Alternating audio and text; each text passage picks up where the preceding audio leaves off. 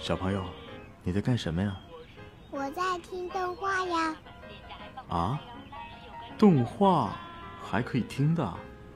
一万光年的哥哥姐姐们讲的超棒呢！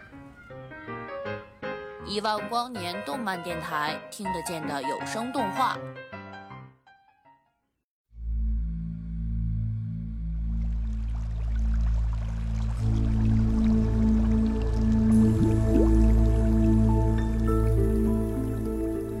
从那天清晨开始，外面就稀稀拉拉的下起了雨。这是他到谢都之后第一次阴天，能听见雨点不断打在旅馆窗子上的声音，逐渐的剧烈起来。他从床上爬起来，透过窗子向外看，但他能看到的只是一片迷茫的雨雾。一阵凉风从窗户缝透进来，让他打了个颤。接近中午，雨雾演变成了一堵雨墙，轰鸣着撞击过来。他感到自己所处的小房间变成了汪洋大海上的一座孤岛，四周全是没有尽头的排浪。一种强烈的孤独感涌遍他的全身，让他不自觉地看向房门的方向。他有些期盼他的出现。过不了多久，这种期盼就演变成了难以遏制的想念。但转而，他又想到刘雯那纤细无比的身子在磅礴大雨中艰难前行的样子。这么大的风，几乎要把他从地面卷起来。啊这样大的雨，他一定不会来了。他这样想到，又躺回到旅馆的床上。可是，一闭上眼睛，刘雯在雨中蹒跚的样子又叠现出来。睡是睡不着了，他从床上坐起来，却又不知道该干些什么。他多想让刘雯马上出现在自己的面前，却又不想让刘雯穿过那样狂风骤雨。当矛盾如野火般的在他心里愈发慌乱的时候。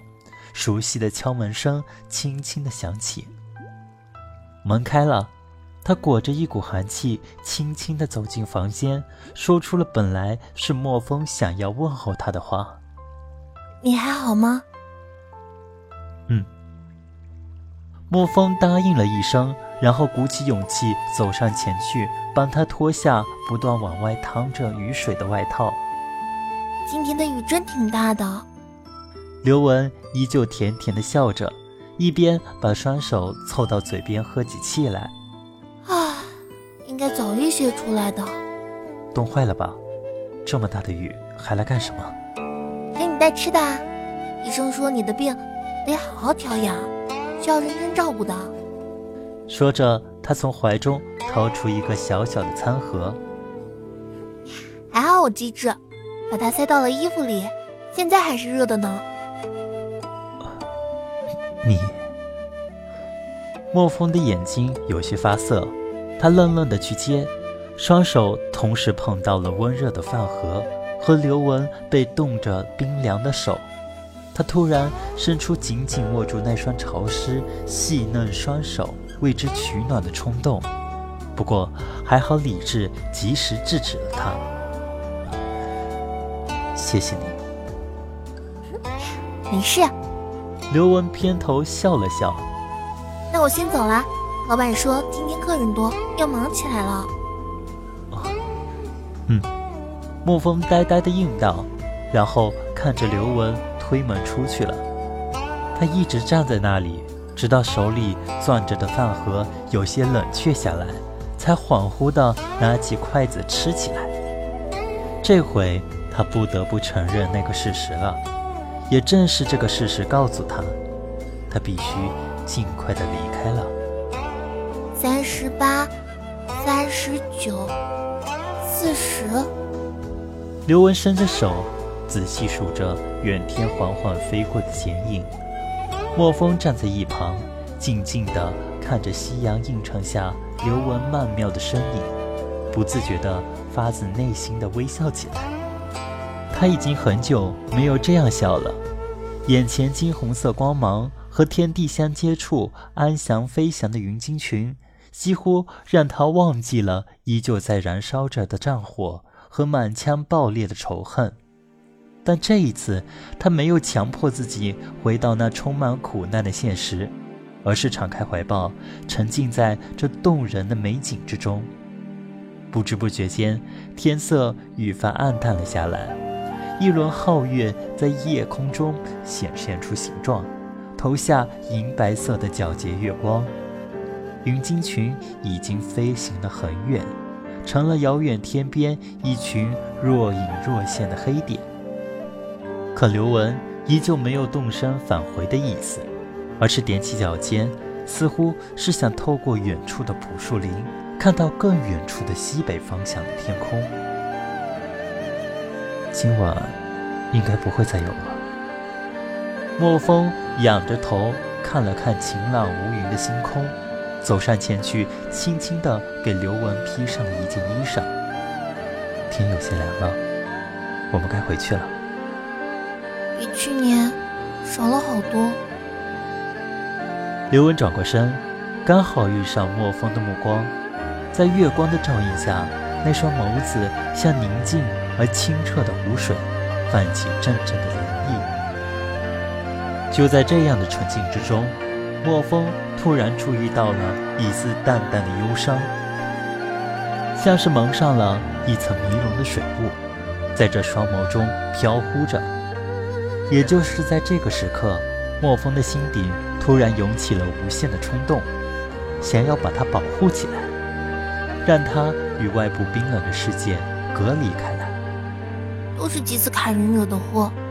刘文轻轻地蹲下，用胳膊抱住膝盖。他们偏偏要把那些破空飞艇带给异族人，这下异族人有了空中要塞，猎杀云鲸。就变得更加容易了。莫风也轻轻地在刘文身旁蹲下，沉默了一会儿。说不定还有些云鲸被落在后面了。他伸出手来，想轻轻抚刘文的后背，但又猛然缩回手去。如果你想的话，我们可以在这里多等一会儿。真的会有吗？嗯等一等，试试看吧。莫风站起身，望了望远处的天空，然后找来一些干枯的灌木，升起篝火。其实，这样一个夜晚，欣赏满天繁星，也是一个不错的选择。他抬起手指向偏北方向的星空，这里的群星同我家乡的很不一样。比如那边的断空星座，在我家乡。叫做午夜星，每到午夜，它就会移至夜空的中央，发出偏红色的幽光。还有启明星、类木星座，这些星星的位置跟我家乡的都很不同。你好像对星空很熟悉。没错，莫风一边回答，一边躺倒在草地上。嗯，我是长在大山里的，那个时候。村庄的四周全是蜿蜒的大山，它们就像一层一层的屏障，把外面广阔的世界阻隔开来。在那个小山村里，一切都是近在眼前的，只有头顶的天空，让我有一种自由开阔的感觉。很多个夜晚，我都会从家里偷偷跑出来，就像现在这样，躺在门外的草垛上，仰望星空。想象着那些遥远地方所发生的故事。你说的一点没错，天空就是世界上最美丽的东西了。刘文开心的笑起来，也轻轻的躺下身子。橘红色的火光映在刘文的脸颊上，颤动着温暖的色彩。虫鸣从四面八方传来，就像是动人的乐曲。星空在他们头顶流转着。银河也在其中壮美的淌过，投下银白色的光辉。如果生活只余下这两个小小的人，那将会是怎样的美妙啊！